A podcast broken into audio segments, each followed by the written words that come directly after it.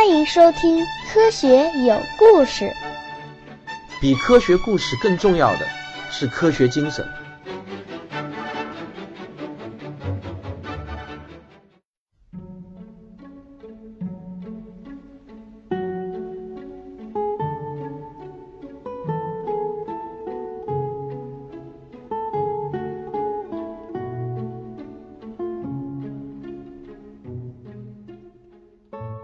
时间的形状，相对论史话。上一期呢，我们就讲到关于星际殖民的话题。我们会发现，星际殖民时代的那些场景啊，未必你有想象中的那么美好。登上这个星际宇宙飞船呢，也并不像你想象的那样乐观。很有可能，你登上星际宇宙飞船，就是与你的亲人永别的这个时候了。不知道呢，各位听众对于这一点是感到沮丧呢？还是感到兴奋，我估计可能大多数人还是会感到一些沮丧的。原来没有想象的那么美好。但是接下来呢，我要告诉你一个让你感到振奋的好消息了，那就是虽然你告别了过去，奔向了未来，看起来你抛弃了一切，可是你呢，完全又有可能瞬间拥有巨大的财富。这就是我们今天要讲的话题——星际贸易。想象一下。如果你在出发去奥丁前，把自己所有的积蓄都拿了出来，虽然呢很可能只有可怜的一万块钱，你咬咬牙买了一个年化收益率为百分之八的理财产品，并且约定到期后每年把本金加利息一起继续投资，然后呢你就飞向了奥定星，并且在奥定星逗留了几天，又坐飞船返回了地球。此时对于你来说，地球上很可能已经过去了一百年。那么你知道吗？你前面存入的那一万块钱会变成多少钱了吗？做一个简单的复利计算啊，一点零八的一百次方就是你最后的本息合计数，当然单位是万元。然后我们再按照百分之五的平均年通货膨胀率扣除蒸发掉的钱，我来告诉你，你还剩下多少？千万别被吓着啊，是两千零六十八万元。没错，你没听错啊，就是两千零六十八万元。你从一贫如洗的无产阶级一下子就变成了千万富翁。还有更爽的，如果你努力一点呢，找到了一个年化收益率为百分之十的理财产品，在今天这种 P to P 金融盛行的时候啊，这个并非是不可能的。年化收益率就多了这么百分之二，看起来呢只是多了这么一点点，但是一百年以后。你的这一万块钱会变成多少了呢？是一亿三千六百四十九万元。你是不是有一点不相信自己的耳朵了？瞬间，你从一个千万富翁又变成了亿万富翁。你这时候心里会不会想：真是他妈的太好了！这星际飞船我是坐定了，哪怕是棺材，为了我的亿万富翁的梦想，我也是非上不可了。这时候，你大概会忽然明白。原来利息是这么强大的一个东西啊！我们平时往银行里面存钱，一年两年看不出啥来，但是没想到时间一长，这复利的力量还真是强大。既然你都能意识到了利息的重要性，对于往来于星际间做贸易的那些精明的商人，他们那更就是计算的极其精确了。可能在你的朴素观念中，所谓的贸易嘛，不就是低买高卖吗？我在深圳花十万元买了一批手机，到了北京十五万元卖光，从中获利五万元。当然，可能还要扣掉几千元的运输和所得税之类的成本。但总体来说呢，能不能赚钱的关键在于买卖的差价，差价越高挣得越多，差价越少挣得越少。如果很不幸的是跑到了北京的时候，手机的价格还跌破了买入价，那么你就等着赔钱吧。在这个观念中呢，你不太会考虑钞票的时间价值，至少呢不会很在意。你一般不会去算计这笔钱，如果不去做贸易，而是放在银行中，是不是会赚得更多呢？但是到了星际贸易时代，如果观念不改变，那可能就要大大的吃亏了。想象一下，有弟兄俩同时登上了星际飞船去奥顶，哥哥听说黄金的价格在奥顶比地球上贵一百倍。哥哥一激动，就把所有的一万块钱积蓄全部都买了金条，准备带到奥丁去卖掉，大赚一笔。但是这个弟弟呢，却比较傻，经不住银行那些卖理财产品的销售的这个劝说啊，买了一个年化收益率是百分之八的理财产品。俩人上了飞船以后呢，这个哥哥就嘲笑弟弟：“你这太愚蠢了吧！放着一百倍的差价不挣，居然去收那可怜兮兮的百分之八的利息。”这俩人呢就飞到了凹顶，哥哥如愿以偿，一万元变成了一百万。他心满意足的和弟弟一起坐飞船回到了地球。到了地球才发现，弟弟已经变成了千万富翁，他的一万元变成了两千多万。由此可见啊，在星际贸易中，金钱的时间价值，换句话说，也就是利率，成了最关键的因素。二零零八年诺贝尔经济学奖得主保罗·克鲁格曼曾经写过一篇论文，题目就叫做《星际贸易学》，发表在二零一零年三月的这个《经济探究》这本杂志上。他在这篇论文中呢，保罗就提出了星际贸易学的两大基本定理。星际贸易的第一定理是：做贸易别忘了利率，而且计算利息记得一定要用宇宙力，千万别用自己飞船上的时间。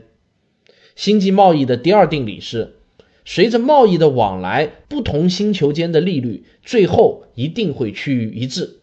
它的这第一条定理呢，我想你是一定看懂了，说的实在是太在理了。要是做星际贸易忘记了计算利息，那简直就亏惨了。因为真正做贸易的，往往都是先贷款，然后进了货去卖掉，再还银行的钱，赚取价格差和利息之间的差价。所以呢。在星际贸易中，只有价格差足够大，而且足够偿还利息的时候，商人才是有利可图的。那么第二条定理呢？其实也很好理解，商人们都是很精明的，他们很快就会发现，星际贸易的成本主要是金钱的时间成本，利率差一点点，那都是天大的不得了的事情，因为动不动就是五十年、一百年的，所以呢。赚钱的关键在于两个星球之间的利率差异，但是随着商人们自由市场竞争的加剧，价格战的升级，利润就会逐步的降低，最后的结果一定是导致两星球的利率逐步趋同。只要一边敢稍微提升哪怕一点点利率，那么大量的热钱马上就会涌入进来。这个情况居然跟我们现在这个时代国家间的利率调整产生的效应是一样一样的。克鲁格曼在论文最后得出的结论是：星际贸易中的经济规律在本质上和地球上的国际贸易没有啥太大的区别。虽然相对论效应会在时间和空间上带来许多不可思议的改变，但是在经济学上，相对论却什么也改变不了。经济学规律貌似是凌驾于物理学规律之上的。不过呢，大多数经济学家也不太懂相对论，他们对克鲁格曼的这篇奇异论文也就是一笑了之而已。至于我们该不该相信克鲁格曼，我想这并不重要。重要的是我们在茶余饭后多了一些很有趣的谈资，你说对吧？我们对这个宇宙又多了一份认识。好了，到这里让我们来总结一下前面我给你讲的这些事情。我们从建立时空这个概念开始，由此出发，我们看到了神奇的时间旅行，再来到了广袤的太空中，做起了星际旅行和星际贸易。希望这趟旅程能够称得上我一开始就跟你承诺的惊奇之旅。你可能还意犹未尽，沉浸在时间旅行和星际贸易的遐思中，甚至呢还有点恋恋不舍。难道关于时空的惊奇之旅就这样结束了吗？真的就这样结束了吗？我很高兴的告诉你，没有，还没有结束。时空之旅还有最后一段旅程，可能这最后的这一段旅程称不上惊奇，但我敢保证，最后的这段旅程绝对是一场思维的盛宴，它将挑战你想象力的极限。这是相对论的最高潮部分。就像伟大的贝多芬第九交响乐的最后一个乐章《欢乐颂》一样，旋律和节奏其实都没有任何的惊奇之处，但是它所展现出来的那种恢宏的气势，堪称人类交响乐史上的喜马拉雅。如果真有一个上帝的话，那么我们时空之旅的最后一段将要闪耀出来的人类理性的光辉，必会让上帝都感到炫目。接下来。我就将带你体会相对论的最高潮。同时呢，我还要揭秘2005年国际物理年标志的含义。为什么全世界的科学家都会选择用这个标志来纪念相对论诞生一百周年呢？看一下本期的封面图，我把这张标志图放在了本期封面里头。现在我们已经知道，我们人人其实都是生活在一个四维时空中，其中呢，空间有三个维度，时间是一个维度。我们在四维时空中的运动速度恒定为光速 c。不过，我想告诉大家，把三维的空间拓展到四维，这并不是爱因斯坦首先想出来的，而是他的大学老师、德国著名的数学家明可夫斯基首先提出来的。他首先提出，应该把时间也作为空间的一个维度，与另外三个维度给整合起来。明可夫斯基在读到他的学生爱因斯坦的相对论之前，其实他就有了时间维的初步想法。等他看到相对论后呢，明可夫斯基就恍然大悟了。数学大师不愧为数学大师，他很快，也就是在一九零八年，就在相对论的基础上建立起了明可夫斯基时空的数学模型。爱因斯坦对此也是敬佩不已啊。下面首先让我们来看看明可夫斯基的四维时空图是怎么回事，这可是一个相当有趣的模型。讲到这里呢，我要请大家注意一下，如果你是在喜马拉雅这个平台上听我的节目的话呢，你可以在本期节目的详情里头看到我接下去要讲到的一些图。那么，如果你不是喜马拉雅的用户，你也可以关注我的微信公众号“科学有故事”，然后回复“时空图”三个字。我再说一遍啊，是“时空图”三个字，那么就可以看到本期节目所用到的图片了。这个图啊，只能画在两维的平面上，在二维平面上想要表达三维的物体，本就已经是相当困难的事情了，还要学会个什么透视法之类的。现在明可夫斯基居然想在二维的平面图上表达四维空间的运动，那真是需要具备一些超凡的勇气和智慧的。呃，明可夫斯基他是这么想的：运用二维上的透视法。最多只能画出三个维度的物体形象，这个呢是我没有办法改变的。现在我必须要体现出时间这个维度，那么既然如此，我只好牺牲一个空间维度。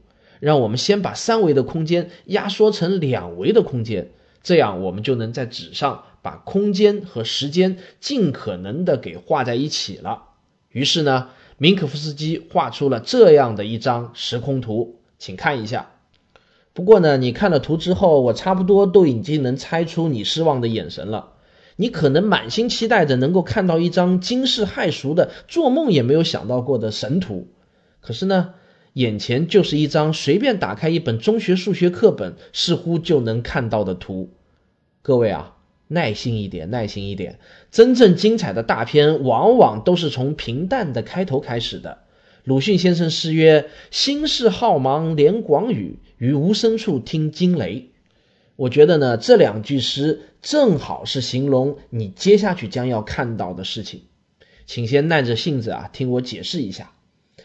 这张图的 x 轴和 y 轴表示空间坐标，把一个空间的维度，也就是 z 轴给忽略了，并且呢，空间坐标是向两端延伸的。表示在空间中可以朝正反两个方向运动。数字的这根线呢，就是时间坐标 i c t。为了让坐标系的单位统一，所以这根坐标的单位是光速 c 乘以时间 t，这样得到的就是跟空间坐标单位一样的，差不多就是距离这样的概念了。那么为什么前面还要加一个 i 呢？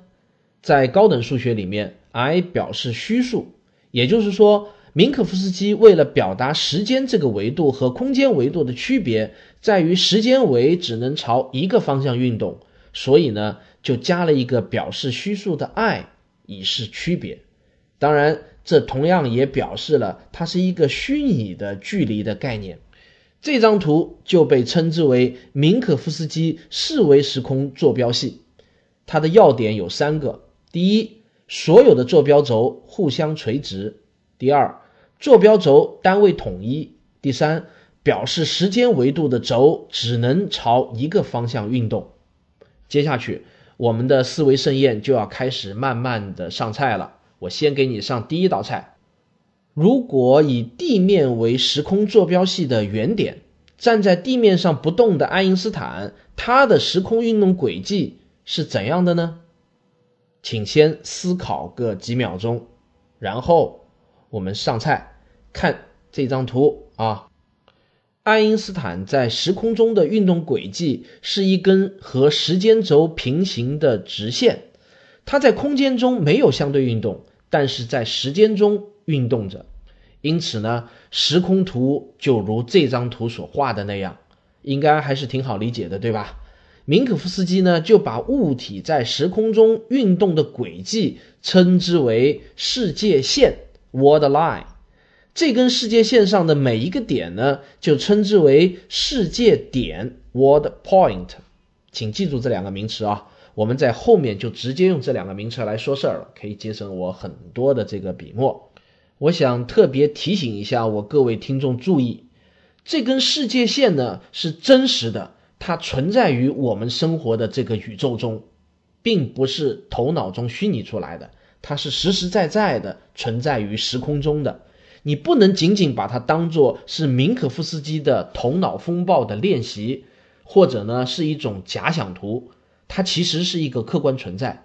就如同民航管理局绝对不能忽视一架飞机在空间中的飞行轨迹一样，如果轨迹计算的不精确，那可是要有可能撞击的哦。如果未来有一天成立了时空管理局，那么世界线就会如同现在的飞机的飞行轨迹一样重要。好了，现在来让我们上第二道菜，仍然是以地面为时空坐标的原点。一列在地面上行驶的高铁，它在时空图中的世界线会是怎样的呢？你可能在脑子里面已经有答案了。我们来上菜，看看你是不是想的一样。好，我们接着看图。高铁的这个世界线啊，是一根斜线，因为它在时间维运动的同时，也在空间维中运动，所以呢，时空轨迹就是一根斜线。下面上第三道菜。如果以太阳作为参照系，请分别画出地球和太阳的世界线。这道题目呢，貌似就比前面两道要难了很多。地球它是绕着太阳做圆周运动的，那么它的世界线应该是怎样的呢？请接着看图，地球的世界线就像是一条盘绕在太阳世界线上的蛟龙，蜿蜒而上，是一条规则的螺旋线。我估计你这一次啊，大概要稍微的思考一下，你才能理解过来。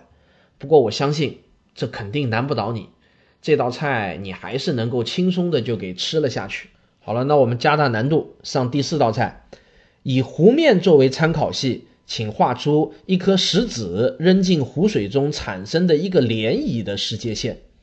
这道菜呢，看起来就复杂的多了啊，不知道该从哪里下筷子了。别心急。让我来帮你一起画出涟漪的世界线，请仔细的看一下我们的图。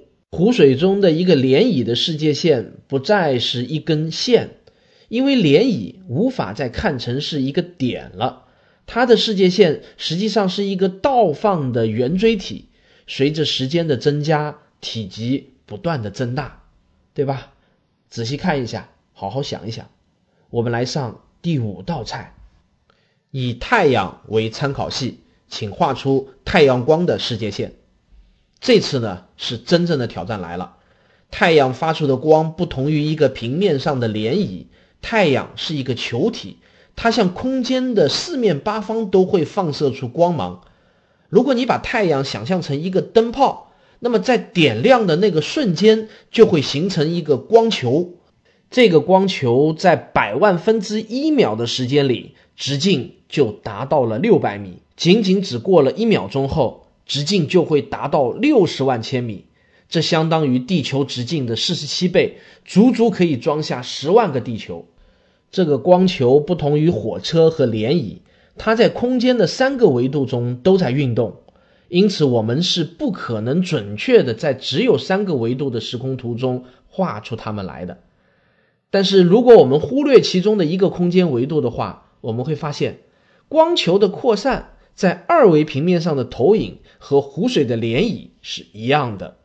呃呃嗯，随着时间的增加而不断的向四面八方扩散。